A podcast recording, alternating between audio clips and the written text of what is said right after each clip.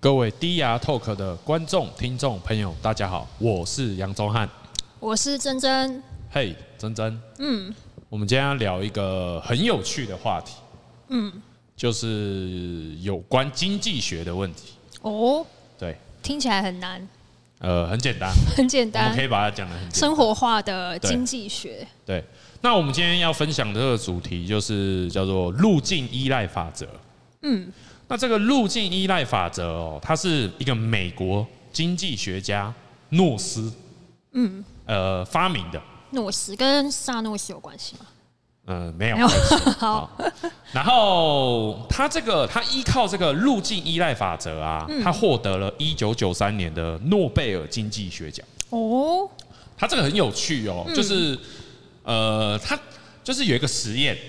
就是他他在一个铁笼里面，嗯，放了好几只猴子，嗯就很多只猴子哦。嗯，真的你喜欢猴子吗？猴子没有很熟哎、我好像没有、哦没有什么看过猴子。是哦，嗯，我去动物园第一个看的就是猴子，哦就，觉得蛮有趣的。猴子对应该也是智慧很高啊。他拿猴子做做实验的话，可能跟人的行为会有没有很人类很的很智慧大高啊的了。很大的相似度。猴子猴子猴子经常被拿来做实验，哦，对啊。然后他就是他他把一个香蕉、哦，嗯，挂在这个铁笼的上面，嗯，然后是不是这个猴子猴子最爱吃香蕉嘛，对不对？嗯，对，然后猴子看到香蕉啊，它就会去抢嘛，它想要去捞这个、这个香蕉嘛。嗯嗯嗯。然后这时候实验室的那个人啊，他就他就用那个很强力水柱，就很强的那种的，就像是那个消防队用的那个水柱，会飞会飞出去哎、没有它的铁笼保护啊，它不会飞出啊，去， 对，它好会很痛，它会很痛。哦，他就一直，他只要猴子一去抓，想对去抓那个香蕉，它就那个喷水他就喷水打它。哦那猴子会痛嘛？嗯嗯，其实人也会痛，嗯，对对吧这你个实验要是在现在就不行，会被抗议，动保团体会出来抗议，对觉得你这个没有讲求动物的福利，你这个实验不能算数。对啊。如果你看到有人拿那个水枪射猫咪，你会不会很生气？我觉得就觉得浑身不舒服。哼，好，然后然后然后他就他就是后来啊，这些猴子是不是在被那个喷那个水柱的时候，嗯他就很痛嘛，嗯，然后会他只要他就会发现说，哎、这个他想要一抓香蕉的时候，水枪就会往这边打，那对猴子就会变得害怕去拿那个猴那个香蕉嘛，嗯，然后之后，这个他再把其中一只猴子哦，第二个进入实验的第二个阶段，就是他把其中一只猴子抓出来，嗯，他放入一只新的猴子，哦，新同学加入， 新同学新同学转加入这个实转验。学的新同学。 OK 对 OK，那等一下他可能就对对，会有不好的事情发生。那一样都是猴是子吗嘛，一样都是猴子嘛。那对他一看到那个香蕉，也想要去抓哦。哦，哎呦，这时候有趣的事情就发生了哦。对，那个其一开始第一批的猴子看到它想要去抓香蕉，嗯，嗯嗯这时候会怎么样？你觉得？大家应该先躲起来吧，留起来？因为可能知道等一下又要被喷水了。没有，他他们第一批的猴子就去攻击新来的转学生。哦，叫他不要，叫他不要去做傻事。对，因为因为水柱很大嘛，嗯，那只要那只猴新猴子去一想要去抓香蕉，那水枪又打过来了。哦，大家都要遭殃了。对，大家都遭殃了。但是它就变成是说，哎、第三阶段同样的哦，第三阶段、第四阶段就一直把那个猴子从第一批、第二批、第三批一直抽出猴子，因为每一只猴子只要一新来的转学生对就会被攻击嘛，即使没有水枪哦，哦，他们已经已经知道说，只要碰到那个香蕉，对，就又要被喷水。只要看到新转学生想要去碰那一只香蕉的时候，全部猴子都会攻击他嘛。嗯，那第二批猴子、第三批猴子，只要一被旁边的猴子攻击，他也会想说，哎、我是不是做错什么事情？这是嗯，水枪只有在第一批的时候往往他们那边攻击哦。哦，所以接下来就是，即使没有水枪，对这一些这群猴子也会对那个香蕉产生害怕。对，嗯然后到实验最后阶段，当然是第一批的猴子全部被抽出来了嘛。嗯，那可是这些留下来的猴子虽然没有被水枪打过，嗯，但他们完全知道，只要他们一想要去摸香蕉，就会有可怕的事情发生。哦，这个就是路路径依赖法则的呃，带给我们一个重大启示。嗯，那就是猴子的猴子的智商蛮高的，猴子是这个结论吗？嗯没有啦，就是我们我们任何的生物啦，任何的生物，嗯基本上你只要呃。只要有记忆啊，我觉得是只要你有你只要那个学习能力，学习能力也是。嗯，那特别是你只要发现说，哦，我做了这件事情，然后我受到伤害，嗯，我受到攻击，我就会把这个那个、呃记忆烙印在我的身心里面。嗯，就是老人家俗话说，就是一朝被蛇咬，十年怕草绳嘛。对，这真的会真的会令人蛮害怕的。对、啊，这就想起就是你知道我小时候啊，有一次在那个那个骑楼下玩，嗯，然后就忽然有一只博小博美狗就这样冲过来，嗯，然后可能它想跟我玩， 哦但是我小时候嘛，看到一只那个很很激动的狗，对很激动的一个小狗哦生物往我这边冲，然后啊吓死了。吓死了。嗯然后从此，我可能有二十年的时候听到狗叫声，嗯，我都会蛮害怕的。哦，那真的是受到一个印象很深刻的负面经验呢。对，因为只要你你你只要被一个东西吓到，就真就是被真真实实的吓到，你真的是那个阴影就会一直被留着。对，那后来你有再重新没有，接触到狗狗没有的，经没验有，？没有，没有，没有。我喜我也喜欢猫，哦，猫不会那么激动。猫如果生气，它应该咬不死 我。但是狗的话，可能会咬死我呃哦。狗真的有会机会啦，大狗只真一的点会的，对，嗯，这个我想想看是哦，同样的经验，我好像也可以分享些什么。嗯，就是呢，以前小时候比较少生病，嗯所以也很少吃药吧。是以前都拿那个药水，小朋友的时候拿药水，对然后后来医生就开给我那个药定嘛，嗯，稍微长大一点以后，他就开药定，是然后一开始不会吞，然后吞了几次都失败，没有吞进去，嗯然后从此我就觉得药药定啊、胶囊啊，是哦我都没办法吞，然后觉得这个非常的可怕，就是没办法吃。然后后来大概有好几，反正大概有十几年的时间，嗯我只要吃药，全部都是胶囊打开，是。然后那个药定把它咬碎，这样吃。那你应该会比较喜欢吃中药哦，哎，中药，中药又更中药苦哦，会对苦是更苦，会苦，而且中药都超大包的，对没办法像那个药定咬碎一下子吃完就没了。嗯对，中药你真的更更难。嗯，对。然后还有想到点眼药水，对这个也没办法。 小时候阴影好像很多哎、对啊，影响到我后来的人生。对，点眼药水，我记得小时候应该就是可能我妈帮我点或者自己嗯点，然后没弄好，就是一直戳到戳到眼球，哦，你说前面那个那个那个头吗？就是放太近了。哦然后就因为你又看不到，哼嗯然后就戳到眼球。后来我就觉得眼药水这件事情也非常的可怕。对，之后就是也都没有点眼药水啦，反正医生开给我，我就也都不点啦。反正后来他就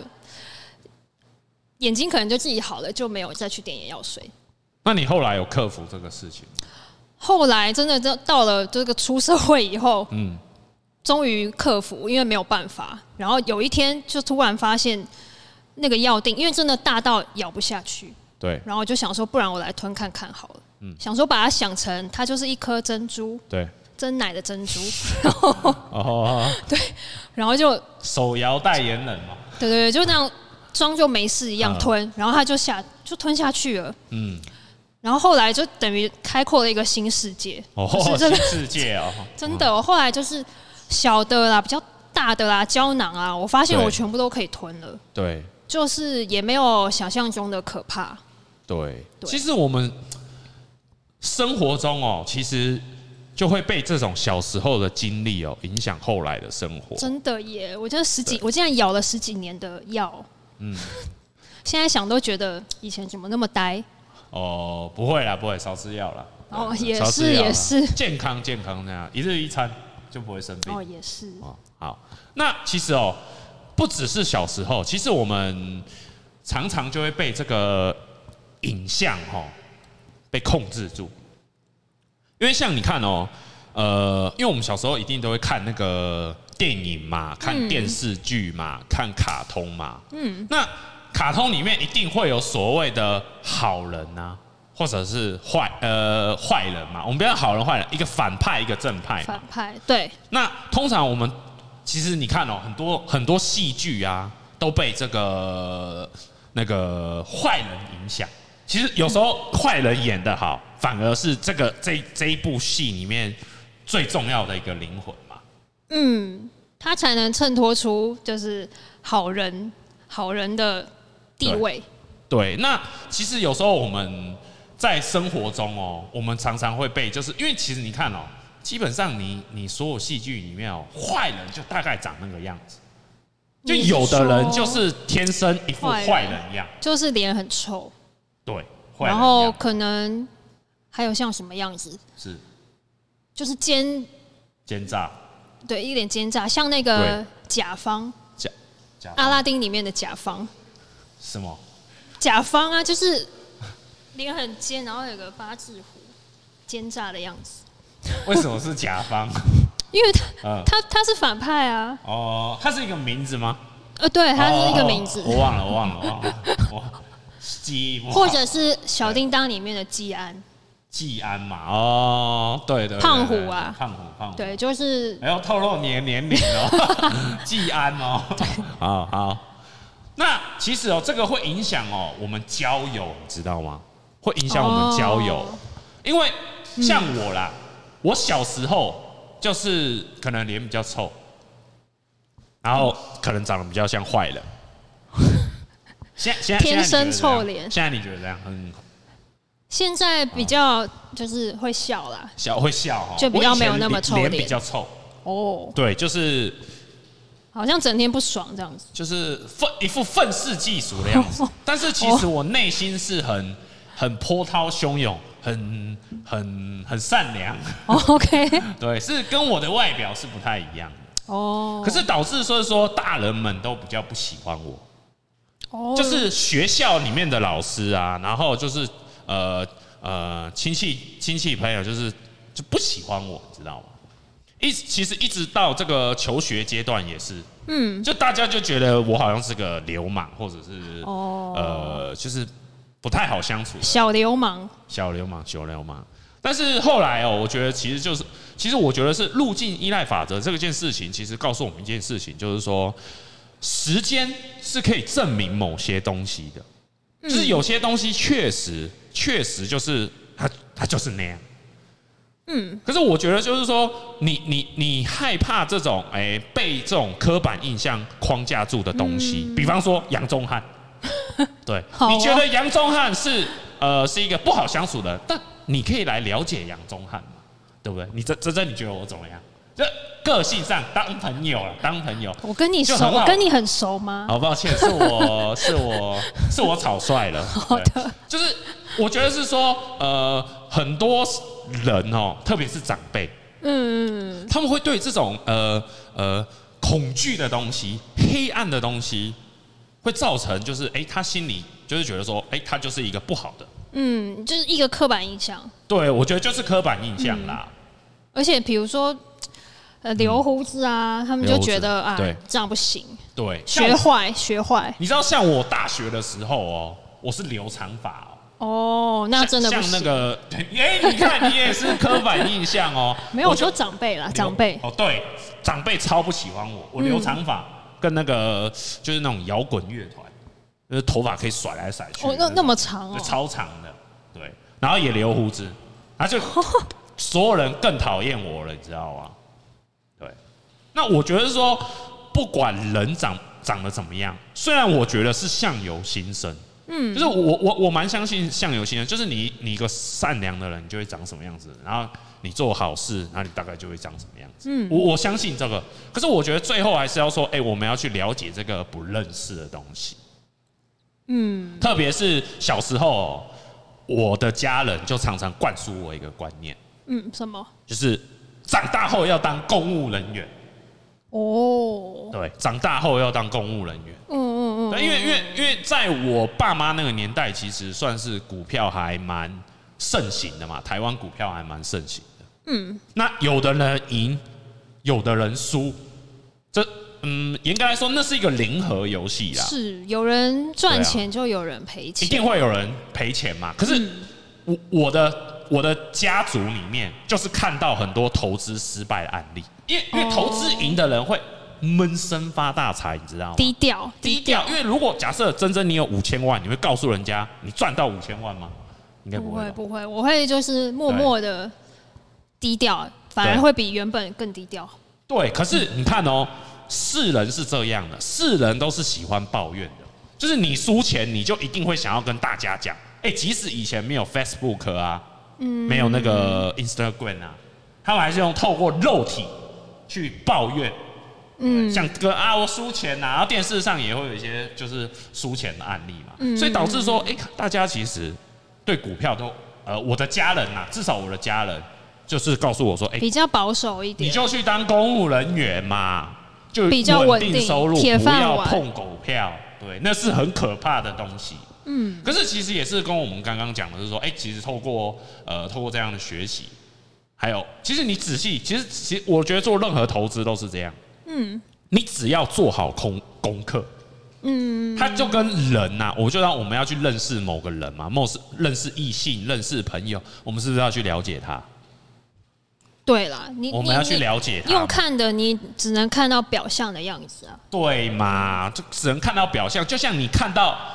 股票，你看到台积电三个字，你只看到三个字，然后你觉得、啊涨了，或者是下去，你只这样。可是如果我们认真去了解一只股票背后的呃，因为股票背后就是一间公司嘛，嗯，那我们我们应该要去了解这个公司的项目啊，这个公司有没有赚钱啊？嗯对呃，这个未来的趋势在哪里呢？然后风险在哪里呢？嗯止损点在哪里呢？嗯，对，它可不可以提供我们人类社会价值？嗯，那我们才去投它嘛。没错，那还是要做功课。对，就是做人做股票就是要做功课，不要被路径依赖法则给框架住。没没错，你还是要多多去了解一点，嗯是不要从你原本认为的那个地方去看，它可能还有其他很多不同的面向，说不定你原本以为台积电很棒，嗯然后你做完功课以后发现，哎、好像不是像大家讲的这样，是也是有可能。对，就任何一档股票，我们不要再针对台积， 对不对？我们不要再针对。好的，就是任何一件事情都是这样，任何一个投资，嗯而哎、不只是股票投资哦，你投资某个呃，你选的科系也是嘛，你选的工作，你选的爱人，没错，嗯就是任何一件事情，所有的你的选择，对对不，对？任何一个选择，任何一个决定，它一定是有它的呃预计报酬嘛，嗯，它也有可能有一个风险嘛，那我们是不是做功课？那觉得，我觉得，既然我们讲到这个风险哦，这个路径法则，我我觉得我我一定想要来分享一下，呃，我我我觉得对于法定货币这个事情，哦，因为你知道嘛，货币这个事情哦，其实货币的诞生，嗯，这个法定货币的诞生，它其实是随着一个国家，嗯，一个社会契约随之诞生的嘛，嗯，因为我们以前人类就是易货交易嘛。对，就是以物易物的方以式物易吗物嘛。哦那我这里有一头牛，我需要一个毛皮大衣。珍珍，你那边有毛皮大衣吗？哦有。我们如果双方各有需求，对那是不是交换？交换，嗯。对。可是社会越来越大，部落越来越大，我嗯们必须要有一个价值衡量标准嘛。对，对，我们必须有一个价值衡量标准，但是这个价值标衡量标准需要谁来控制呢？那是我们的政府，嗯我们的国家嘛。对，对，所以法定货币诞生了。嗯嗯嗯。那这个法定货币中，这个法币货币变成是说，我们是不是要把信任交给政府？对啊，对，因为不然你 它它规定了，它对规它规定，嗯定啊，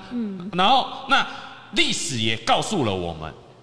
就是因为我们长期以来过度依赖法定货币跟政府这个权利，嗯，所以就嗯产生出很多恶性通货膨胀。嗯，我们我们也在电视上看到很多呃没错国家、啊、对都遇到这个问题嘛。对那问题就是，我觉得问题就是说，哎、大家已经习惯法定货币了，